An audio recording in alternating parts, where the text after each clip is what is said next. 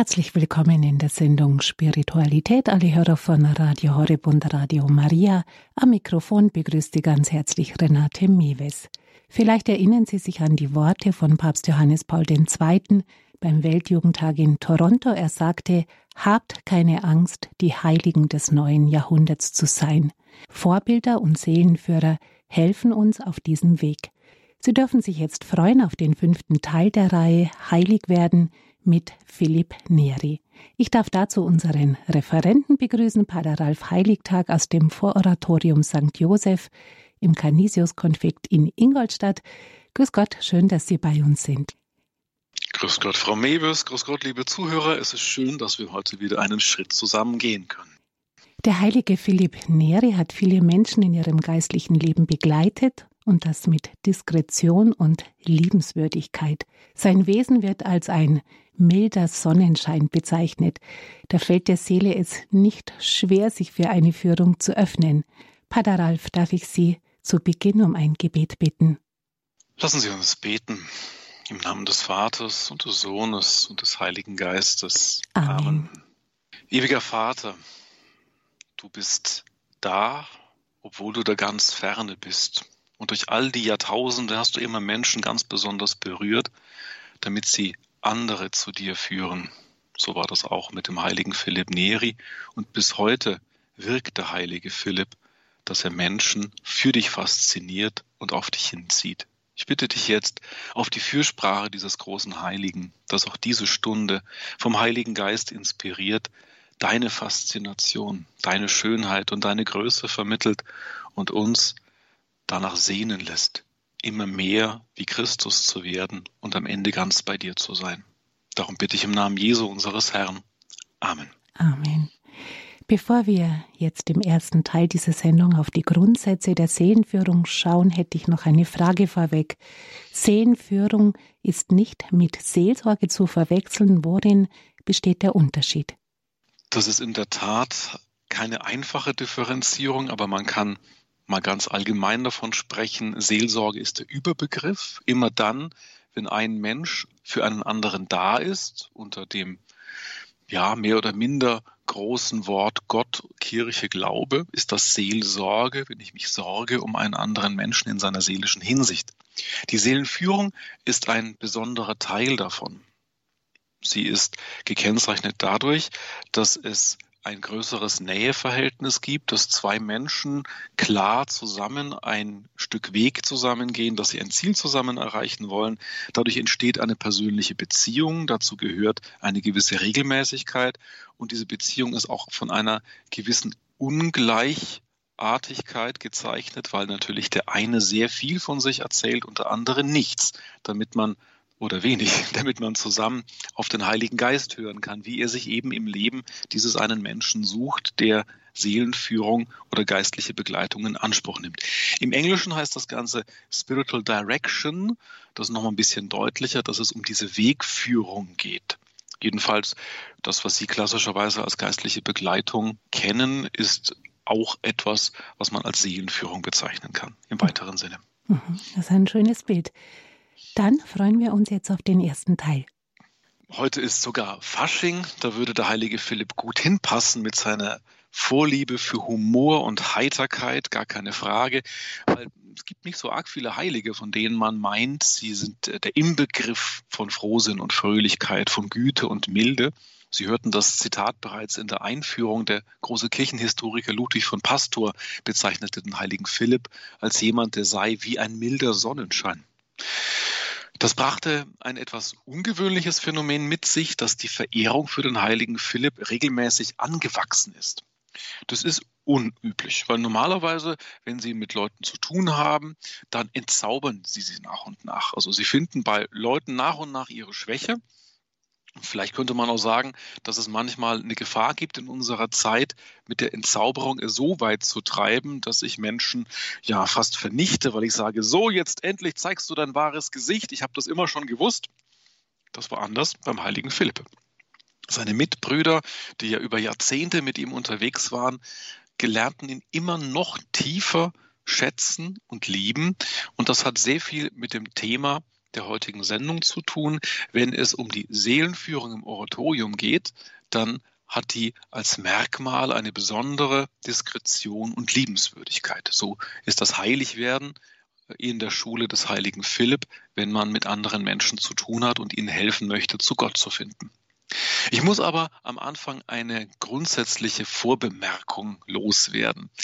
Im geistlichen Leben ist es nämlich immer die Frage, für welche Form von Spiritualität interessiere ich mich? Wähle ich das, was mir besonders nahe liegt, was ich eigentlich schon bin, oder wähle ich eventuell das Gegenteil?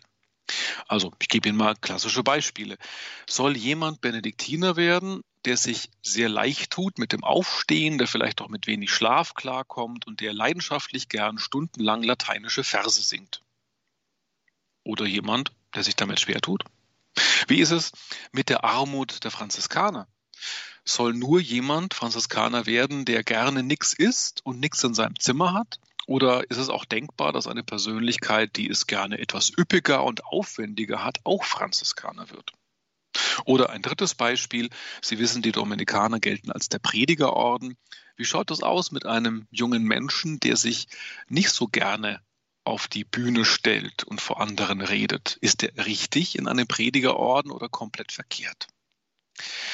Diese Vorbemerkung ist sehr wichtig, denn im geistlichen Leben geht es immer um das rechte Maß um eine gute Balance zwischen Dingen. Und diese Balance hat es nun mal mit sich, dass sie nie fertig ist als Thema, sondern ich muss sie immer neu erringen. In jeder Lebenssituation, in jeder Lebensphase, ja fast so in jedem Tag, muss ich neu dieses Ideal des Gleichgewichts zwischen den beiden Extremen versuchen zu finden. Je weiter ich entfernt bin von der Mitte des Ideals, desto größer sind wahrscheinlich meine Fortschritte, die ich machen kann. Also im geistlichen Leben lohnt es sich immer, Dinge anzupacken, die weit weg von mir sind. Aber noch wichtig ist eine zweite Bemerkung. Ich kann mich an ein Ideal herantasten von verschiedenen Seiten. Und mir fällt es auf, dass Menschen diesen Weg tun müssen, wenn sie von der lauten Seite herkommen. Also zum Beispiel jemand, der cholerisch und ungeduldig ist, der laut, leicht laut wird, von dem weiß ich, oh, du bist überhaupt nicht heilig, du musst ja noch was lernen, du hast noch einen weiten Weg zurückzulegen. Und wenn Sie jemanden haben, der von der stillen Seite herkommt, dann merken Sie das gar nicht. Weil der ist verschüchtert, der traut sich nicht, der ist menschenscheu, dass der aber denselben Weg zurückzulegen hat bis zum Ideal des rechten Maßes. Das übersehe ich halt leicht, weil es so leise ist. Und dann besteht eine relativ hohe Gefahr, dass ich den Menschen, der von der lauten Seite herkommt, als sehr unheilig bezeichne, du musst doch kräftig wachsen, und den, der von der leisen Seite herkommt, prinzipiell als den heiligeren Menschen einstufe, was natürlich nicht stimmt. Es gibt ja auch schließlich Sündigen durch Unterlassen. Die Kongregation des Oratoriums hat also dieses Ideal eines Stils im Umgang miteinander und mit Seelen, der geprägt sein sollte eben von dieser Liebenswürdigkeit und Diskretion, von einer Güte und Milde, wie sie den heiligen Philipp ausgezeichnet hat. Deswegen kam er auch zu seiner Feststellung, dass als einzige Regel für das Oratorium die Liebe ausreichen könnte. Es braucht also kein großes Regelwerk wie bei anderen Ordensgemeinschaften, wo alles ins Kleinste geregelt ist. Im Prinzip versucht, die Liebe umzusetzen. Tja, und das kann man halt so leicht übersehen. Weil wenn jemand halt zurückhaltend und diskret ist, dann nehme ich das gar nicht als was Besonderes wahr. Es ist eben eine leise Tugend. Das muss sich zeigen, wie im Haus gelebt wird, aber auch wie der Obere mit seinen Mitbrüdern umgeht. Dass er halt immer taktvoll, zurückhaltend ist, nicht laut wird, Leute nicht bloßstellt und versucht, sie eben mit dieser sanften Zurückhaltung in ihrer Heiligkeit voranzubringen. Bei einem Oberen, im, der versucht, in dieser Art des Oratoriums liebevoll, diskret Menschen zu führen, kann man ein paar Regeln feststellen. Der sollte immer zunächst mal sich selbst betrachten. Das gilt für Sie als Zuhörer in jedem Fall auch. Also, wenn Ihnen irgendwas auffällt, grundsätzlich, stopp, halt, gucke ich mal selbst auf mich, habe ich nicht auch denselben Fehler? Oder habe ich nicht andere Fehler? Ist es wirklich verhältnismäßig, dass ich mich jetzt aufrege über die ja, Unausgewogenheit meines Gegenübers, wenn ich selbst viel größere Baustellen habe? Es gibt Beispiele von oratorianischen Oberen, die in einer gewissen Kultur der Selbstkorrektur anderen geholfen haben, weiterzukommen. Zum Beispiel hat es in Savigliano einen Präpositus gegeben, Pater Giuseppe Varda, der in einer Situation sehr heftig einen Mitbruder zurechtgewiesen hat. Das hat ihm sofort leid getan und er ist dem Mitbruder auf sein Zimmer nachgelaufen, hat das Zimmer aber nicht betreten, sondern sich vor dem Zimmer auf den Boden gelegt und hat so lange gewartet, bis der andere sein Zimmer wieder verlassen hat. Da lag dann sein Vorgesetzter flach auf dem Boden und sagte, ich werde nicht eher hier aufstehen, bevor du mir verziehen hast, dass ich vorhin viel zu streng mit dir umgegangen bin. Ein tolles Beispiel von Heiligkeit von einem Oberen. Philipp sagte oft, wenn du willst, dass man dir gehorcht, befiehl wenig. Und wenn du schon korrigieren musst, dann mit möglichst großer Liebenswürdigkeit und Sanftmut. Das finden Sie sogar im Galaterbrief 6.1. Wenn ein Mensch sich zu einer Verfehlung hinreißen lässt, so sollt ihr ihn im Geist der Sanftmut zurechtweisen. Also nicht laut, polternd, schreiend, verletzend, sondern im Geist der Sanftmut soll so eine Korrektur passieren.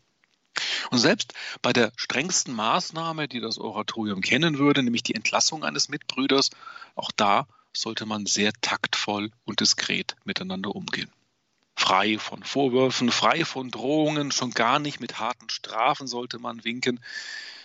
Das ist der Versuch, möglichst liebevoll mit seinen Mitbrüdern umzugehen.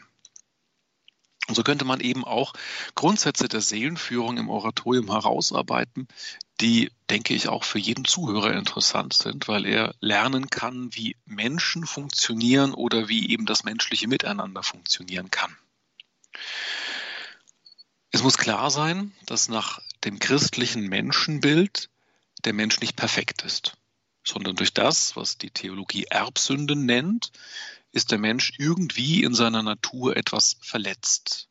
Da ist was nicht ganz in Ordnung und das braucht, wenn Sie so wollen, Reparatur, Heilung, vielleicht besser noch Transformation im Laufe des Lebens.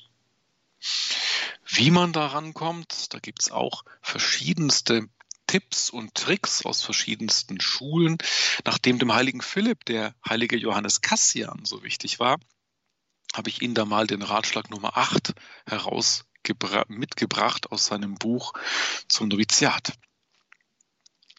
Der Johannes Cassian schreibt, der Novizenmeister muss dem Neuling absichtlich Dinge befehlen, die diesem gegen sein Naturell gehen. Oh, da guckt man erstmal, oder? Also du sollst dem Neuen bewusst was gegen seine Natur vorsetzen, aber nicht um den zu quälen, aus reinem Sadismus, nicht um ihn bloßzustellen, sondern um den Sinn und Zweck des Noviziats zu erfüllen. Es geht darum, dass man von Anfang an in Kontakt kommt mit seinen eigenen ja, Unebenheiten, mit seinen eigenen Schwierigkeiten, mit seinen eigenen Abgründen. Und da hatten eben schon die Wüstenväter gewusst, da komme ich am leichtesten ran, wenn ich Dinge jemandem vorschlage, die er gar nicht gerne tut. Da zeigt sich sehr, sehr viel. Zur Seelenführung könnte man schematisierend sagen, dass es zwei Formen gibt. Das ist natürlich jetzt schwarz-weiß, die Wahrheit liegt immer dazwischen, das wissen Sie. Eine harte Form der Seelenführung wäre, dass ich Leuten Befehle erteile, dass ich das in einem harten, bestimmenden, vielleicht auch kalten, unemotionalen Ton tue, wo ich wenig Einfühlungsvermögen zeige, wo ich Worte nehme, die herabwürdigend, vielleicht sogar verletzend sind oder wo ich auch drohe mit dem, was passiert, wenn du das nicht tust, mit den Strafen, mit den Sanktionierungen, mit den Konsequenzen. Das kennen Sie vielleicht aus ihrer eigenen Erziehung, vielleicht aus den Fehlern, die sie selbst mal gemacht haben, wenn sie Vorgesetzter waren oder andere versucht haben zu erziehen, ihre eigenen Kinder oder wo auch immer. Wenn Sie in diesem Stil mit Menschen umgehen, dann ist die Wahrscheinlichkeit sehr, sehr viel höher, dass es zu Widerständen kommt. Dass der andere verärgert ist, dass er die Maßnahme nicht annimmt, sondern ablehnt und im schlimmsten Fall alles hinwirft und die Kongregation verlässt. Das wäre natürlich für einen Hausoberen das Schlimmste, wenn durch seine Führungsmaßnahmen die Leute das Haus verlassen. Das ist nicht die einzige Gefahr. Man könnte auch von der Gefahr sprechen, dass es schon schlimm genug ist, wenn ein Führungsstil dazu führt, also auch eine Form der Seelenführung, dass keine Besserung passiert. Wichtiges Thema, auch in der Kirche von heute immer wieder, weil auch bei frommen Menschen ist es gar nicht selbstverständlich, dass die sich geistlich entwickeln. Schauen Sie mal um sich herum.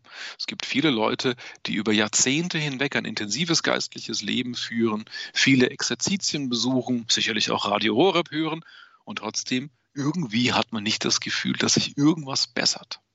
Das ist für einen Oberen sozusagen ein, ein, ein GAU, wenn keine Heiligung passiert, weil das ist ja der Sinn und Zweck des geistlichen Lebens. Es ist gefährlich, wenn ich zu hart bin, dass eventuell Verwundungen meines Mitbruders neu aufbrechen, anstatt zu verheilen, was sie eigentlich sollten, oder anstatt transformiert zu werden.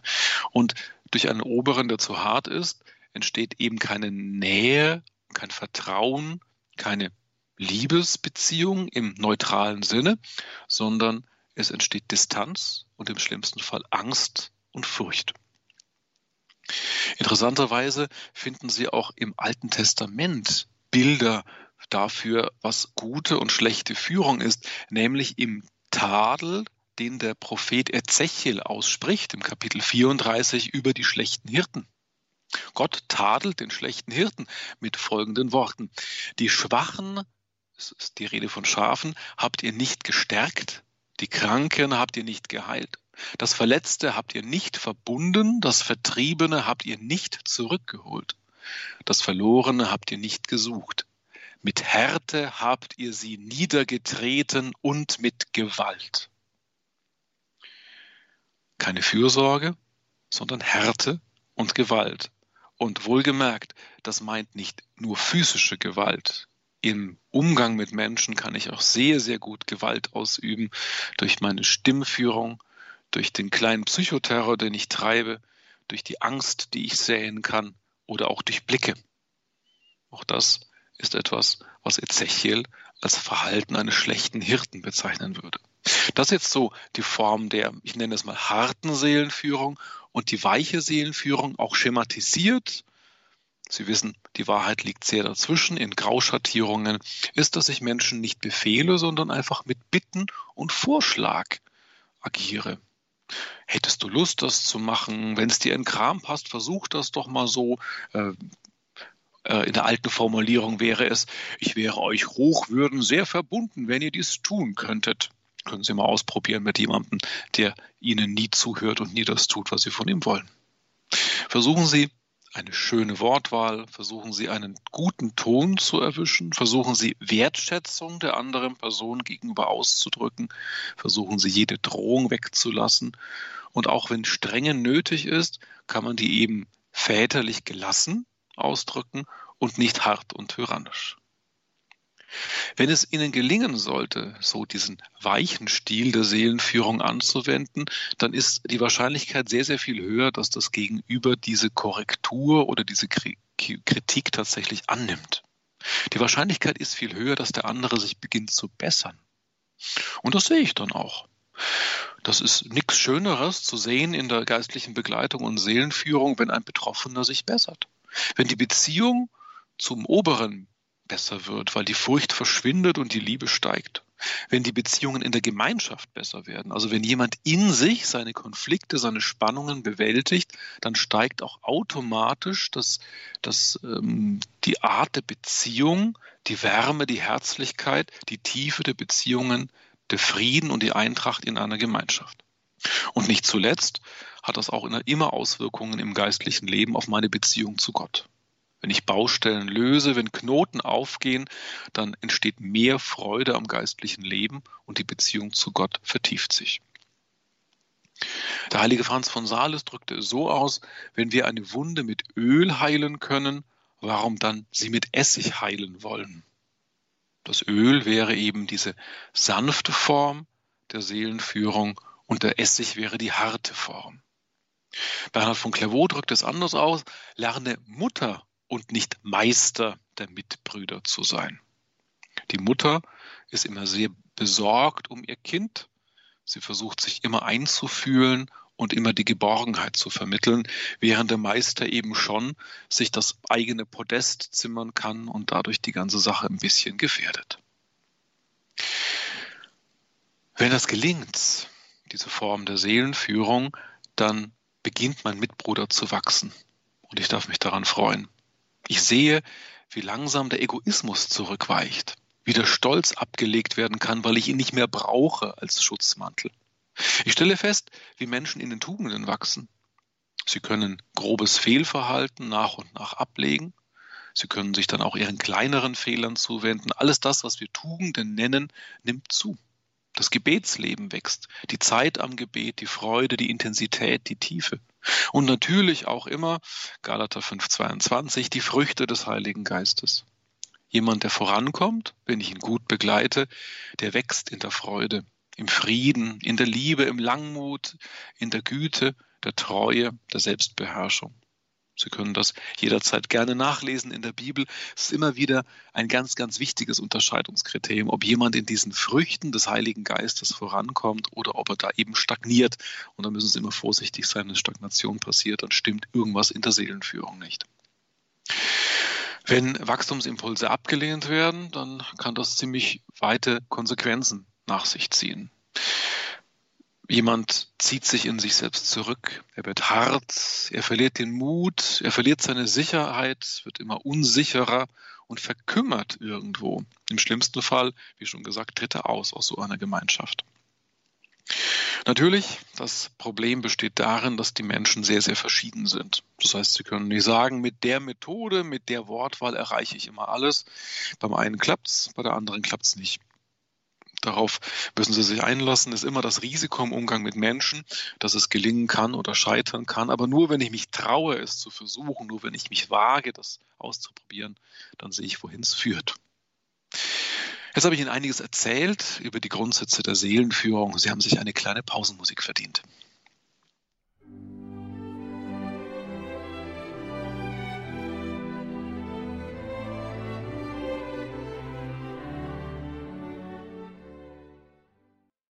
Das Thema in der Sendung Spiritualität bei Radio Horeb Heilig werden mit Philipp Neri, heute der fünfte Teil, mit Pater Ralf Heiligtag aus dem Vororatorium St. Joseph im Canisius-Konflikt in Ingolstadt. Im ersten Teil haben wir auf die Grundsätze der Seelenführung geschaut und was wir von Philipp Neri für menschliches Miteinander lernen können.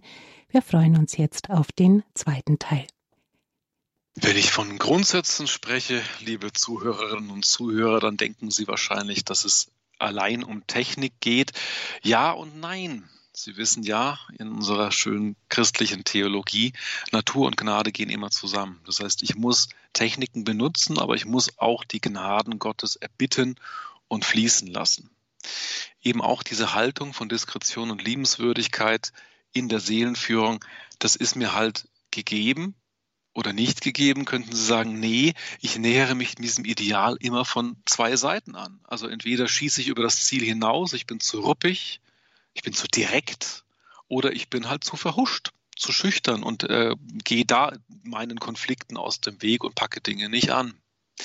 Es geht bei Charismen immer darum, dass es keine natürlichen, sondern übernatürliche Gaben sind.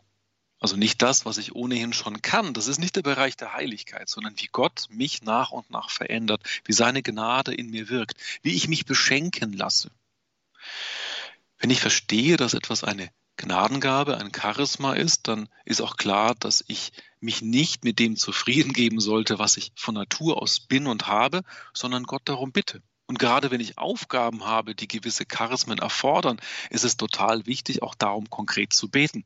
Ich denke, da können wir in der katholischen Kirche noch ganz viel lernen, dass ich zu einem Amt auch noch ein weite, weitere Charismen dazu erbitten darf.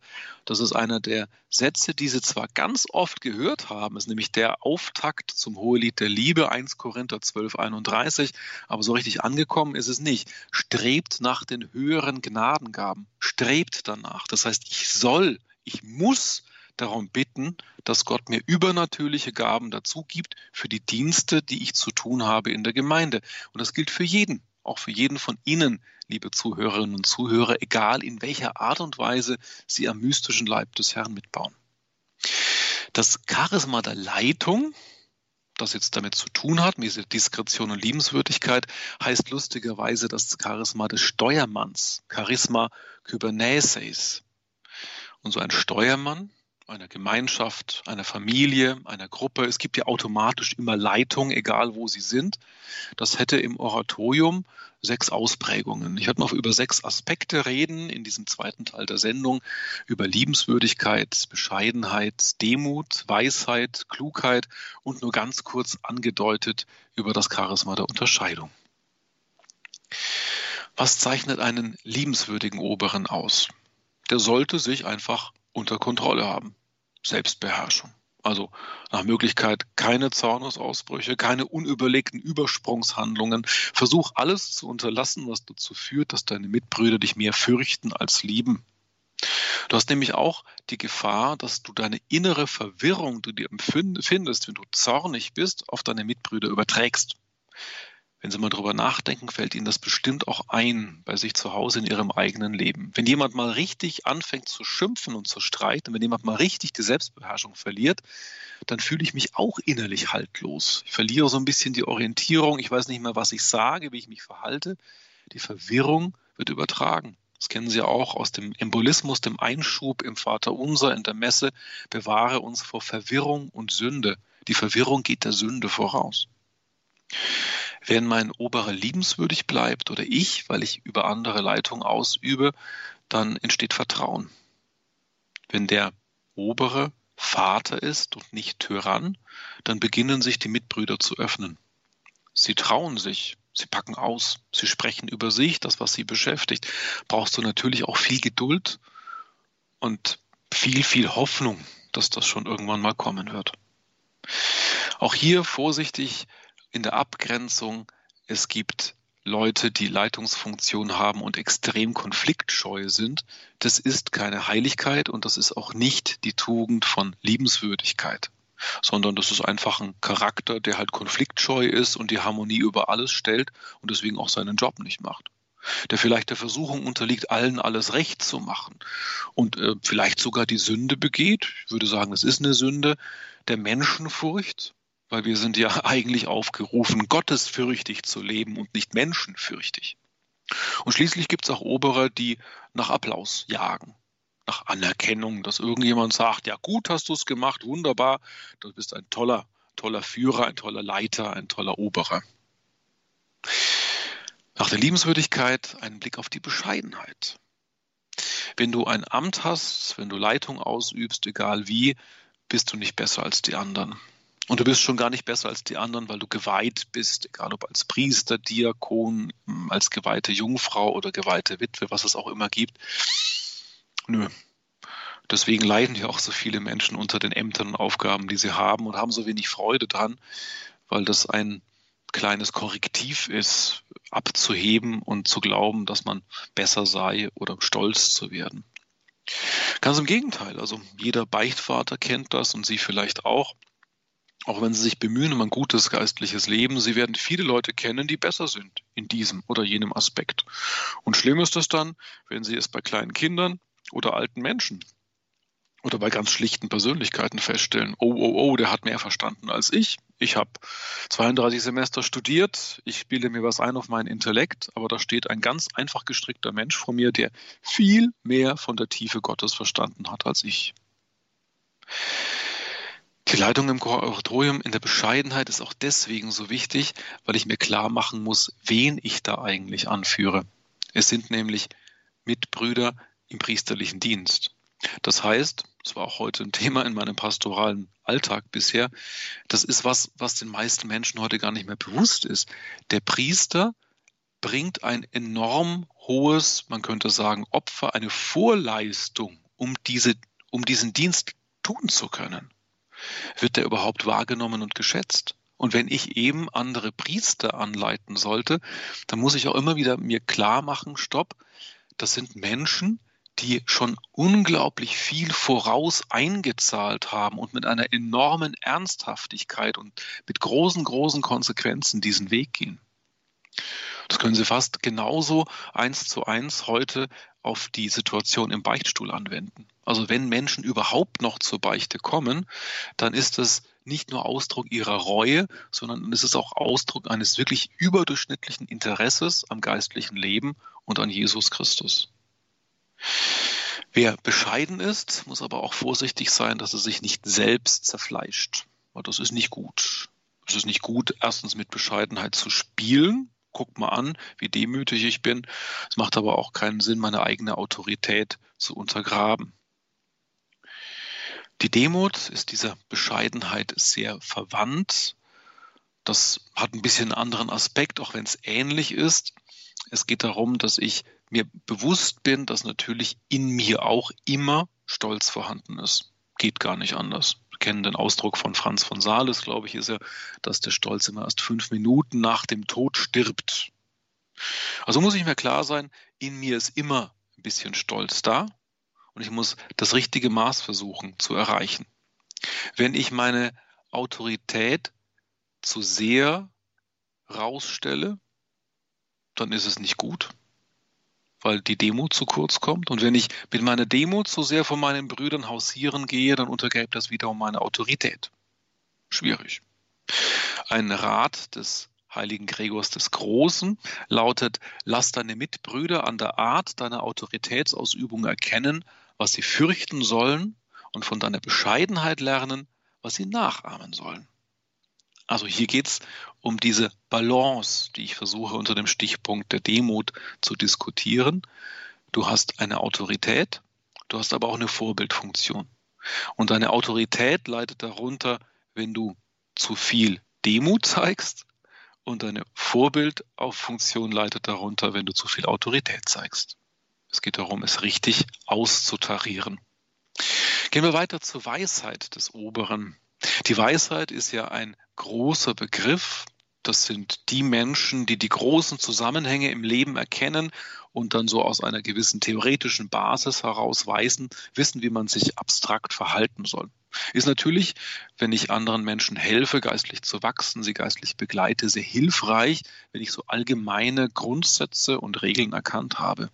Und ich muss vorsichtig sein, dass ich dann nicht meine eigenen menschlichen Motive reinbringe. Also was weiß ich, dass ich jemanden da oder dorthin bringen möchte in der Begleitungszeit mit mir oder dass ich meine eigenen Küchenweisheiten da anbringe. Nö, wenn ich in der Weisheit Gottes leiten will, dann muss ich natürlich dafür beten, wie Salomo tut. Kennen Sie das Gebet Weisheit 9.10?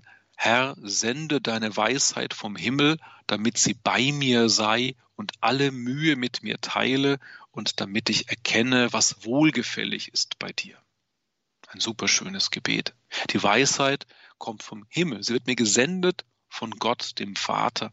Und wenn sie da ist bei mir, dann geht sie mit mir durch meinen Alltag, durch das Hohe und das Tiefe, durch das Leichte und das Schwere und eben auch durch die ganzen Mühseligkeiten, die jeder von uns aus seinem Alltag kennt. Und dann, wenn du das tust, wenn du im Alltag im Geist der Weisheit lebst, dann wirst du auch erkennen, was Gott gefällt, was wohlgefällig ist und was dir gut tut. Ein wunderbares Gebet. Du solltest beten für die geistlichen Dinge, ja, aber du solltest auch beten für die weltlichen Dinge. Ich bringe Ihnen mal eine Bibelstelle, die ganz selten zu hören ist. Vielleicht gefällt sie Ihnen. Joshua 9,14. Wir haben die Situation, die Israeliten beziehen das gelobte Land, sie führen verschiedene Kriege, um Stämme da zu vertreiben und sie haben große militärische Erfolge. Das heißt, die Angst der umliegenden Völker nimmt zu und ein Volk ist besonders schlau, das sind die Gibeoniter. Die Gibeoniter machen ein kleines Theaterspiel. Sie ziehen die ältesten brüchigsten Klamotten an, die sie haben, und packen die verrottetsten Lebensmittel ein und gehen einfach rüber zu den Israeliten und erzählen ihnen, passt mal auf, wir sind ein vertriebenes Volk, wir sind von ganz weit hergekommen, schaut mal unsere Kleider an, die fallen uns fast vom Leib, schaut mal unser Brot an, es ist völlig vermadet und verrottet und wir äh, bitten sozusagen Asyl bei euch. Joshua ist angerührt und gibt ihnen das Versprechen, dass er die Gibeoniter nicht auslöschen wird, sondern dass sie in unmittelbarer Nachbarschaft zu den Israeliten leben dürfen. Zu spät erkennt er, dass das ein Trick war. Denn die Gibeoniter lebten immer schon in der unmittelbaren Nachbarschaft und haben nur dieses Bündnis versucht zu erzwingen, damit sie eben nicht militärisch von den Israeliten vernichtet werden. Wo ist das Problem? Das Problem lag darin, dass Joshua vor seiner Entscheidung nicht gebetet hatte. Das ist der Vorwurf. Joshua 9,14. Den Mund des Herrn befragten sie nicht. Also auch in weltlichen Dingen solltest du beten. Und das sagt der heilige Philipp immer in allen Dingen vorher beten, so wie es nur irgendwie geht. Sehr nahe an der Klugheit, an der Weisheit ist die Klugheit. Diese Tugend ist eher auf den Einzelfall gerichtet, weniger die großen Zusammenhänge, eher das ganz Konkrete. Paulus sagt zum Beispiel zu Timotheus, sei den Gläubigen ein Vorbild in deinen Worten, in deinem Lebenswandel, in der Liebe, im Glauben und in der Lauterkeit. Also Klugheit in meiner eigenen Lebensführung überträgt sich auf andere. Wenn ich Regeln selbst einhalte, kann ich auch erwarten, dass andere sie einhalten. Also wenn ich pünktlich bin vor den Gebetszeiten, kann ich das von anderen einhalten. Wenn ich mir auf dem Klo die Hände wasche, kann ich es von anderen auch erwarten. Und wenn ich, was weiß ich, jeden Morgen die Krümel vom Brotbrett runterwische, kann ich das von anderen auch erwarten. Das ist der Vorbildcharakter, die, der Versuch zu führen in diesem weichen, weichen, sanften Stil, wie es eben Diskretion und Liebenswürdigkeit mit sich bringen. Das Letzte, worüber man sprechen könnte, ist die Gabe der Unterscheidung. Aber das, liebe Schwestern und Brüder, ist natürlich ein großes, ein sehr großes Thema. Das eigentliche Charisma, das mir zeigt, was mich mehr zu Gott hinführt, mir zu Gott wegführt, die vielen, vielen Kriterien, die es gibt. Deswegen vielleicht zum Abschluss dieses Teils noch ein letzter Punkt zur Klugheit. Nämlich ganz wichtig bei der Klugheit ist das richtige Timing. Also, dass ich Korrekturen dann anbringe, wenn es passt, wenn der andere wirklich mir zuhören kann, wenn ich ihn nicht brüskiere vor den anderen. Und da gibt es auch eine schöne Erzählung aus der Tradition des Oratoriums. Sie wissen, dass man in Ordensgemeinschaften im Regelfall schweigend zusammen ist. Das tun wir auch in unserer kleinen Gemeinschaft. Kleiner Werbeblock, wir hören dabei meistens äh, Spiritualitätssendungen von Radio Horeb, weil wir noch zu klein sind, um jemanden abzustellen für den Lesedienst. Wenn Sie sich nun in so eine Klostersituation reinversetzen, dann darf das, die Stille beim Essen nur vom Oberen unterbrochen werden. Es läuft die Tischlesung, alle essen schweigend. Und bei einem Mitbruder war es so, dass er nicht das richtige Getränk bei sich hatte. Also er hatte zwar Wein bei sich stehen, aber nicht das Wasser zum Verdünnen. Sie wissen, man hat früher ja immer sehr stark verdünntes Wasser getrunken. Wasser mit Wein, eine dünne Schorle. Und deswegen räuspert er sich und spricht von seinem Tisch aus und bittet, dass man ihm noch den, das Wasser zum Wein bringt. Der Obere ist sehr ungehalten über diesen Regelverstoß, aber er schafft es nach außen Ruhe zu bewahren und geht dem Mitbruder nach und trifft ihn später auf dem Gang. Bis dahin hat sich dann sein Ärger gelegt und er kann ganz ruhig, sachlich und liebevoll den Bruder bitten. Er legt ihm sogar eine Hand auf die Schulter und sagt, ach, schau doch mal, also wenn das mal wieder passiert, dass was fehlt, dann nimm es doch als eine kleine Übung für Verzicht oder Abtötung. Versuch nicht zu reden, versuch es einfach mal so zu akzeptieren. Und weil der Obere die Situation so schön gewählt hat, kommt es an, es funktioniert. Der Zurechtgewiesene nimmt die Korrektur an und es soll so gewesen sein, dass er nie mehr bei Tisch reingerufen hat.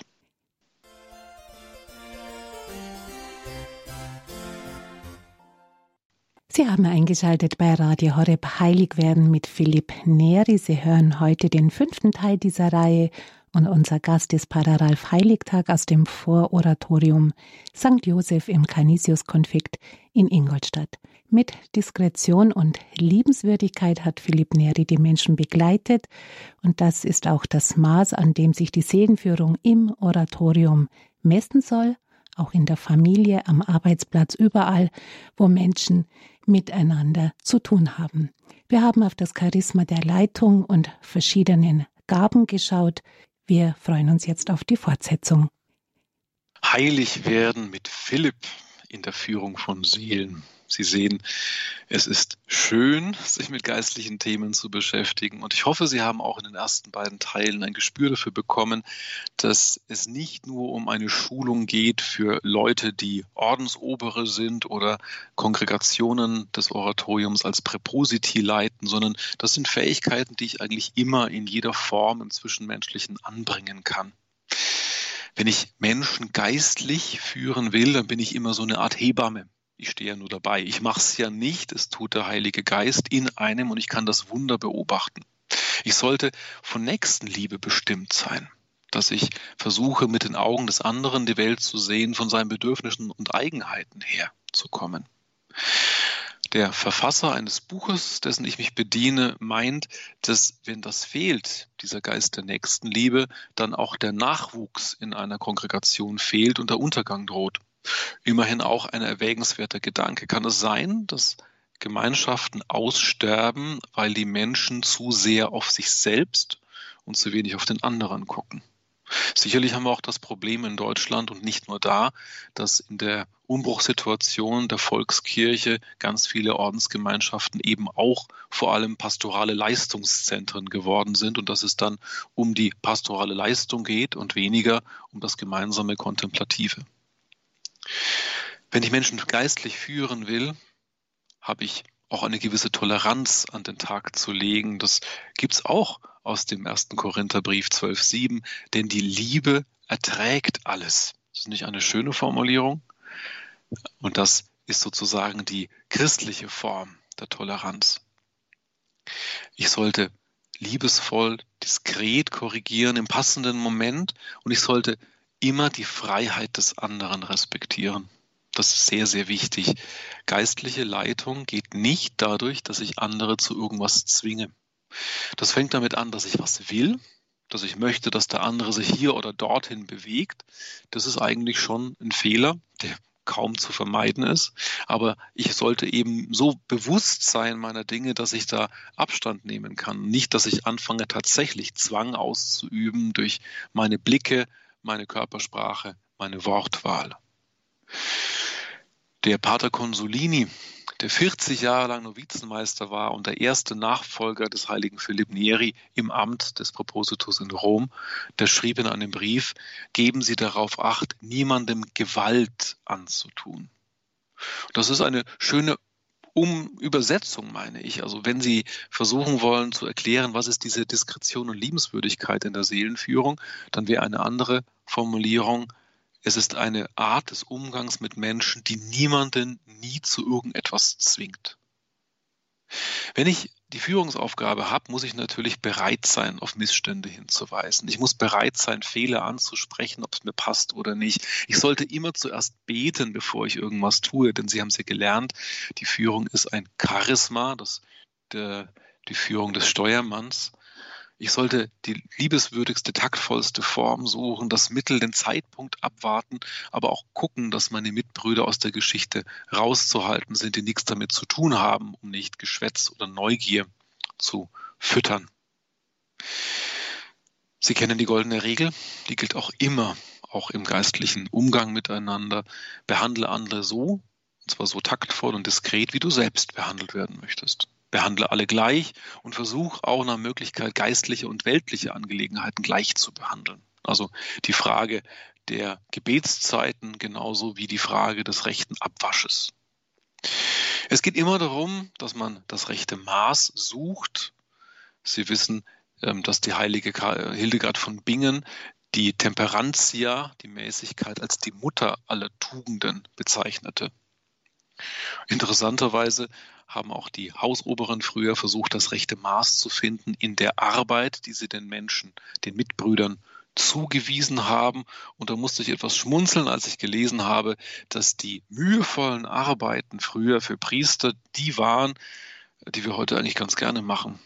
Also das Predigen und das Beichte hören waren in damaligen Jahrhunderten anstrengend und unbeliebt, während heute, denke ich, sich so gut wie jeder Priester freut, wenn er mal eine Beichte hören darf und wenn er mit einem anderen ein tiefes geistliches Gespräch führen darf.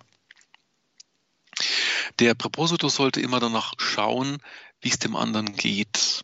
Also auch gucken, ob das Maß an Arbeit passt. Zum Beispiel hat der heilige Philipp seinen Lieblingsschüler und späteren Kardinal Baronio sehr, sehr herausgefordert, auch mit dem Arbeitsmaß, weil er noch wollte, dass er eine große Kirchengeschichte schrieb.